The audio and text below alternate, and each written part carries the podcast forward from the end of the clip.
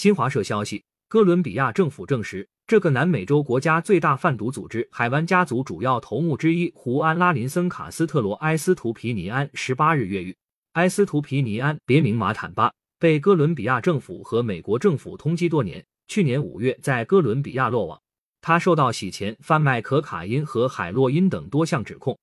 还因涉嫌敲诈勒索、谋杀、非法持有武器等罪名受到调查。埃斯图皮尼安十八日从首都波哥大的一所监狱越狱，据信获得监狱内部人员的帮忙。哥伦比亚总统伊万·杜克告诉媒体记者，他已经指示执法部门抓捕帮助埃斯图皮尼安越狱的人员，并着手制定计划将大毒枭捉拿归案。司法部长威尔逊·鲁伊斯披露。一名狱警因与越狱事件有牵连而被捕。据路透社报道，海湾家族贩毒组织有一千两百多名成员，在哥伦比亚近三分之一的省份活动。这个贩毒组织还涉嫌勒索、非法采矿和谋杀等罪行。去年十月，哥伦比亚执法部门发起“冥王行动”，出动特种部队在内的五百多名士兵、二十二架直升机，在西北部安第奥基亚省丛林中抓获海湾家族首领戴罗·安东尼奥·乌苏加。感谢收听羊城晚报广东头条，更多资讯请关注羊城派。